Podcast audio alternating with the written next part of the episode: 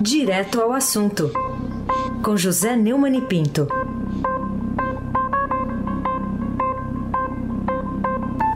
Neumani, bom dia. Bom dia, Heisen Abac, o craque. Bom dia, Carolina Ercolim, tintim por tintim. Bom dia. Bom dia, Almirante Nelson e o seu pedalinho. Bom dia, Bárbara Guerra. Bom dia, Frânio Vanderlei. Bom dia, Clã Bonfim, Emanuel Alice Isadora. Bom dia, melhor ouvinte, ouvinte da Rádio Eldorado 107,3 FM. Aí se abaque, o craque.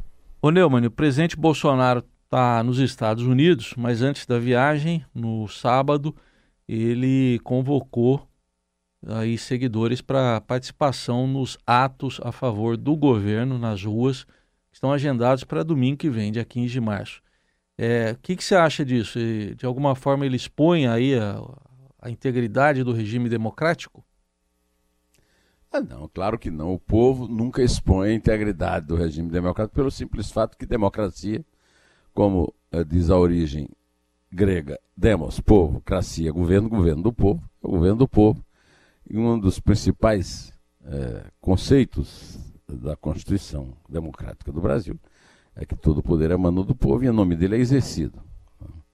O, o, presidente é o mais legítimo dos representantes do povo, uma vez que é o único representante do povo eleito com outro conceito democrático que é cada cidadão um voto.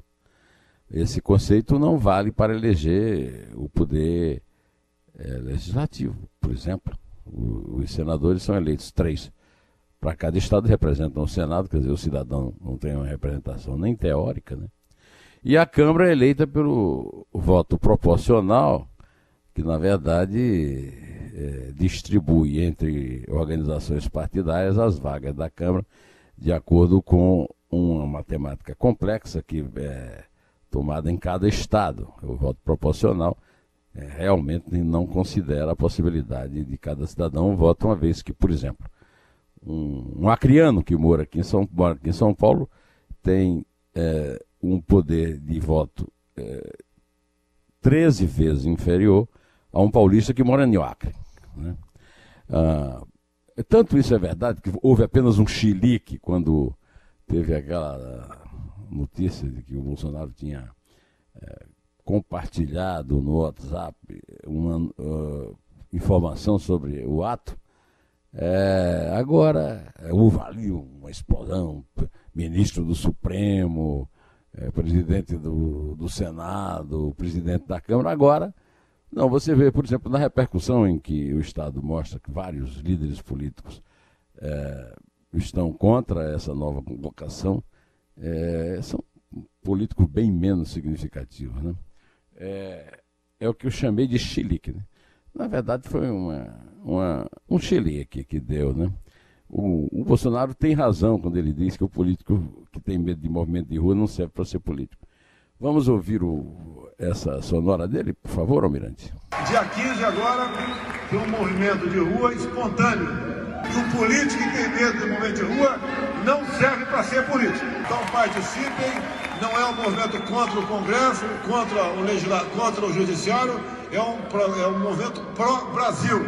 Quem diz que é um movimento impopular contra a democracia está mentindo e tem medo de encarar o povo brasileiro. Carolina Ercolim, tintim por tintim.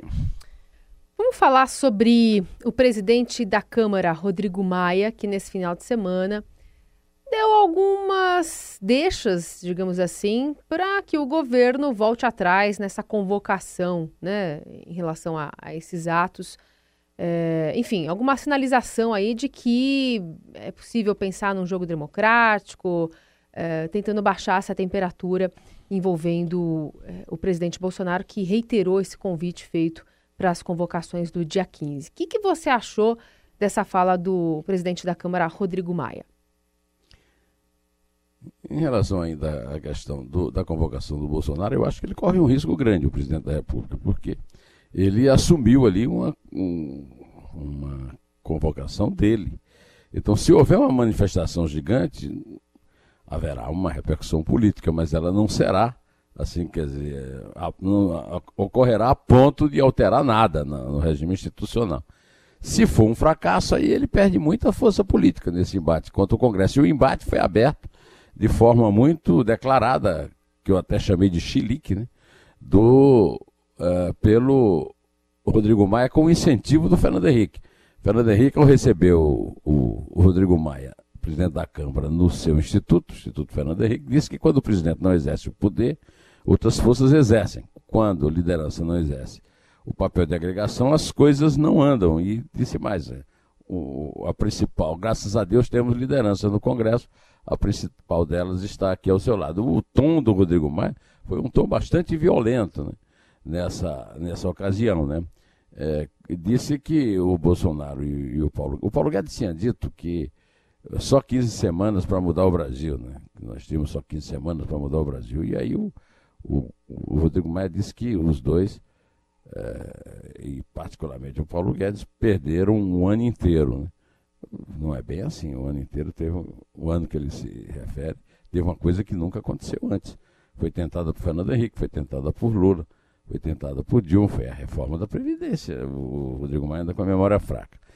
E também muita gente né, lembrou que aquele chilique se deu depois que o Bolsonaro baixou uma, uma proibição de. uma limitação de uso de aviões da FAB. Né? É, e o Rodrigo Maia estava voltando de um tour na Espanha, é, até foi recebido pelo rei, a, a, nas asas da FAB. Né? Até o Milton Nascimento teria até que mudar o, o, a companhia daquela música, daquele clássico dele. E agora o antagonista está é, denunciando né, a viagem é, da Glaze Hoffman para ir comemorar o aniversário do seu uh, novo namorado, o o namorado e parceiro em medo de disputar o Senado e, disputa, e tendo disputado a Câmara, o Lindbergh Farias também, é, por conta do, das, das chamadas viúvas que somos nós. Então, não sei se isso é verdade, mas que parece que é, parece. Aí se abaque o craque. Neumann, ainda queria que você falasse um pouquinho mais sobre a advertência feita pelo presidente do Supremo Tribunal Federal, Dias Toffoli, de que as disputas políticas não podem ficar acima do país. Que que você, como é que você interpreta isso? O, o Dias Toffoli declarou ao, ao Estadão que as disputas políticas que se aproximam não podem estar acima dos interesses nacionais. Para ele, não adianta ficar pensando em disputas regionais no momento em que o importante é o Brasil estar pacificado e voltar a crescer. Ele fez um discurso em Roraima, eh, não quis eh, comentar a convocação por Bolsonaro, quando estava a caminho da viagem de quatro dias aos Estados Unidos, onde o presidente fez um acordo militar com o, presidente dos Estados Unidos, Donald Trump, lá é, na Flórida. Né? Ele disse que, o Toffoli disse que não é papel do presidente do Supremo ser comentarista de falas dos presidentes dos outros poderes.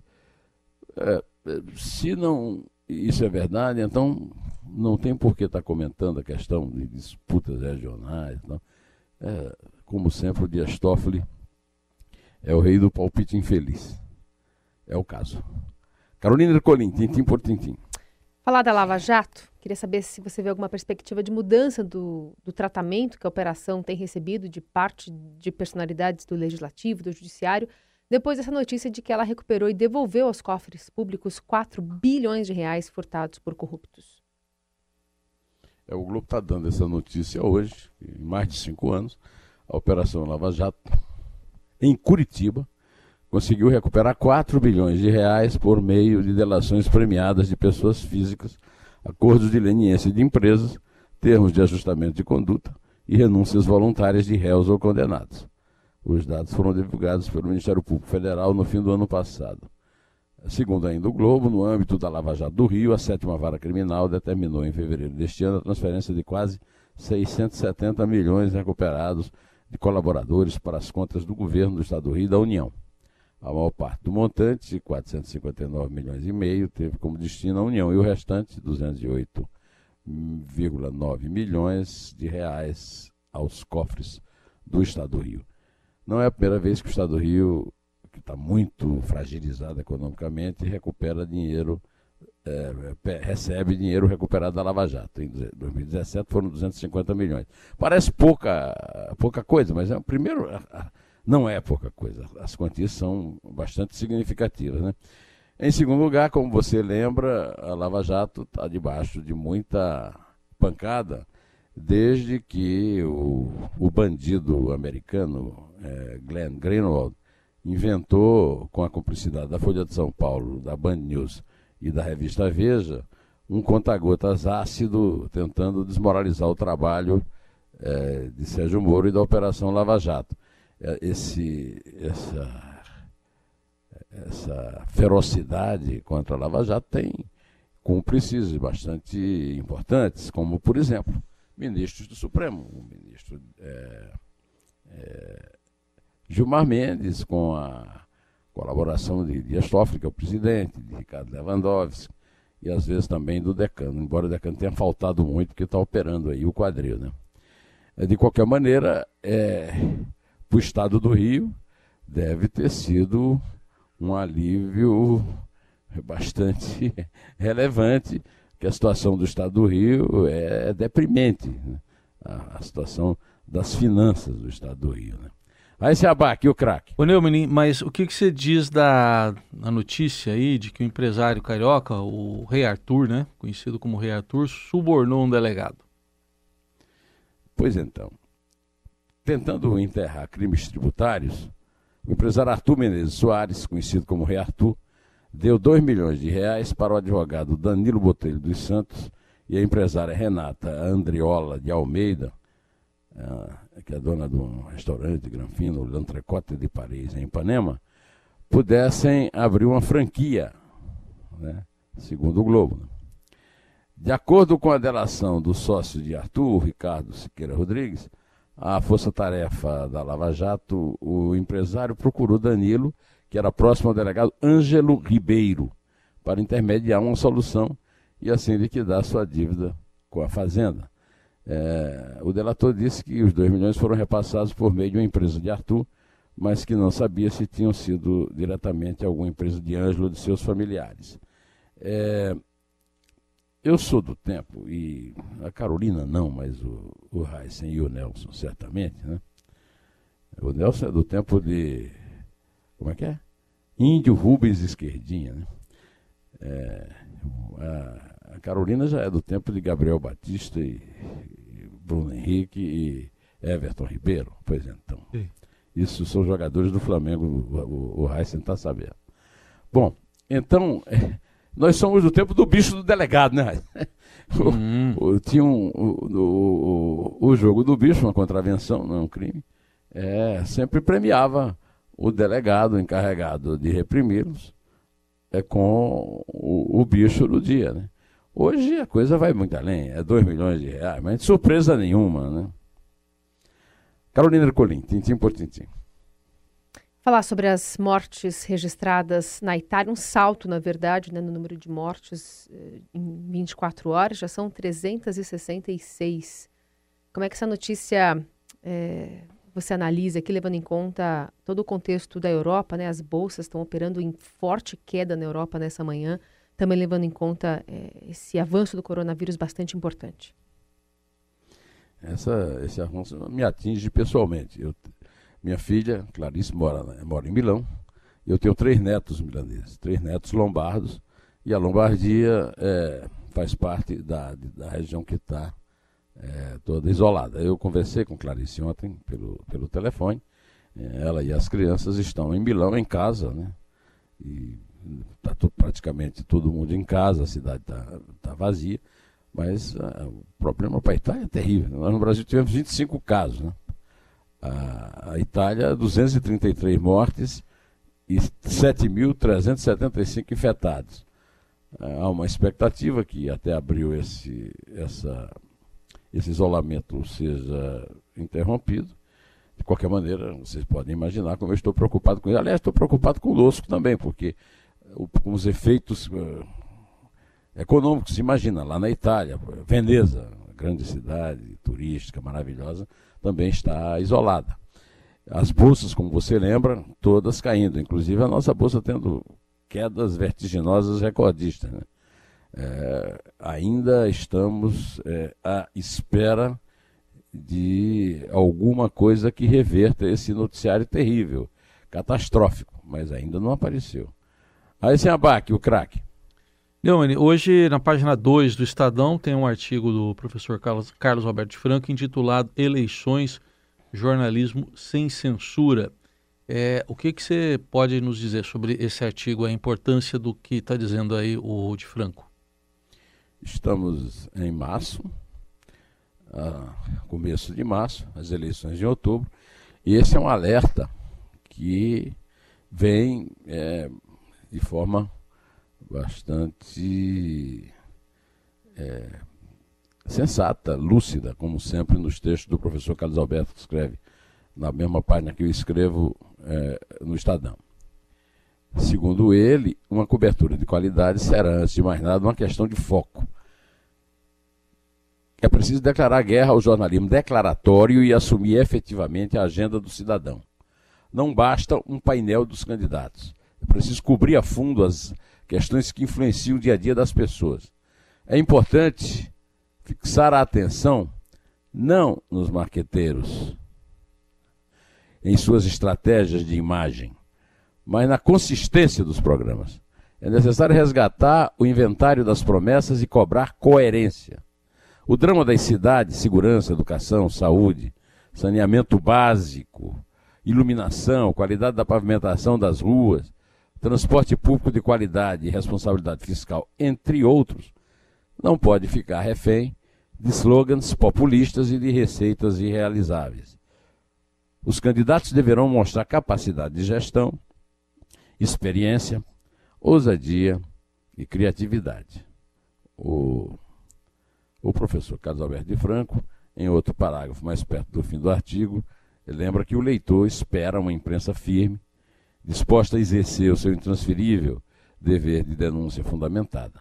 O jornalismo de qualidade deve assumir o papel de memória da cidadania. Mostramos o que os políticos querem ocultar. Precisamos falar dos planos e do futuro, mas devemos também falar do passado, das coerências e das ambiguidades.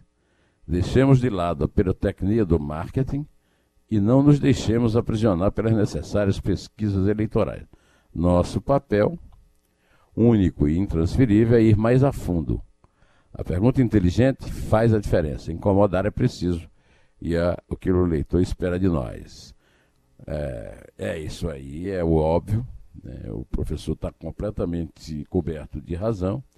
E é muito oportuno que ele tenha escrito isso nesse momento em que a imprensa está sendo colocada em xeque, como se ela fosse é, o, cúmplice ou sócia das más notícias que ela dá dos maus agentes públicos e dos maus políticos.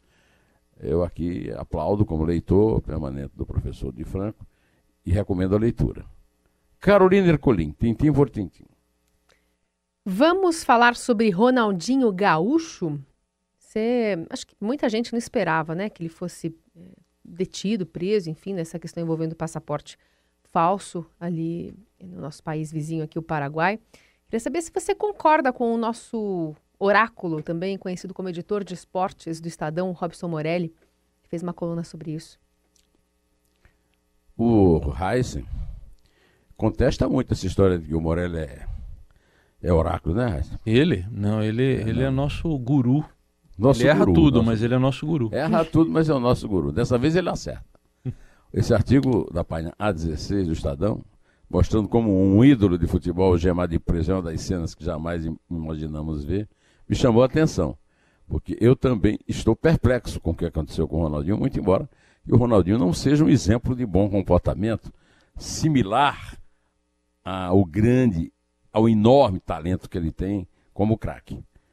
O, o, o Robson começa o seu, a sua coluna brilhante de hoje com a seguinte afirmação: Há cenas que jamais imaginei ver, principalmente quando envolve um ídolo no futebol. Ronaldinho Gaúcho algemado e preso é uma delas.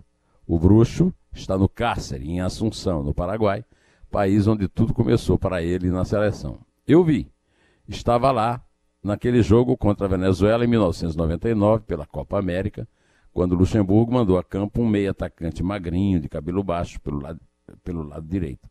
Seu gol foi precedido de chapéu no marcador. Foi o gol mais lindo daquela vitória de sete. É muito bem lembrado. Eu vi pela televisão, eu não estava lá, não tive esse privilégio que o, que o, o Robson tive, como também vi pela televisão aquele gol dele na, na Inglaterra, na, na Copa lá da, da Ásia. Né? É, a respeito do fato policial em si, o Morelli lembra uma coisa com a qual eu concordo. É muito estranho uma personalidade esportiva do tamanho de Ronaldinho aparecer num país sem atrativos, de posse de passaporte naturalizado. Um local. Tirando a desculpa e farrapada de que seria presente de amigos, a investigação aponta para coisas piores. Ela é guardada em sigilo, se é que já se descobriu o real motivo da armação, tornar Ronaldinho e Assis cidadãos paraguaios. O cárcere pode fazer com que a dupla confesse. Que vale lá no Paraguai vale aqui no Brasil. Interrompendo aqui o texto do, do Morelli, lembrando que um, uma cela ajuda realmente o cara a se lembrar de muitas coisas e trocar por, por é, liberdade, uma redução de pena e tal, algumas dessas informações. Voltando ao Morelli, o advogado vai pedir sua soltura hoje. Isso foi no, no, no jornal que está hoje na, na, nas bancas. Né? Há uma pressão psicológica muito grande. O fim de semana foi atrás das grades. Com uma possível confissão havendo crime, virão as consequências penais e a transformação na vida de um dos maiores que o mundo já viu. E é, antes de a gente encerrar, eu quero lembrar que, assim como acontece com o Neymar hoje, embora em uma menor dimensão do que isso que aconteceu com o Ronaldinho, né? o Ronaldinho não, nunca chegou a melhor do mundo exatamente por comportamentos erráticos ao longo da carreira. Por isso que eu disse que ele não surpreende pelos, pelos comportamentos erráticos, até porque esses comportamentos é, impediram que ele tivesse uma, uma promoção maior, né, como outros veteranos, né? Bom, lembra, eu, eu quero lembrar, eu estava agora recentemente vendo uns filmes aqui no YouTube sobre Leônidas da Silva, que brilhou no São Paulo Futebol Clube, o Gerson, que eu também vi jogar aqui ainda, naquele grande time que jogava também o Pedro Rocha, o Zizinho, também outro exemplo do São Paulo, né? E jogadores tem que estão aí, ah, o, o, o, o Leonardo que está até hoje jogando, né? e por aí afora. Vamos ver se esse tranco é, faz o, o, Ronaldinho tomar o, tomar o rumo, né? Vamos embora? Vamos lá. É três? É dois? É um. Em pé?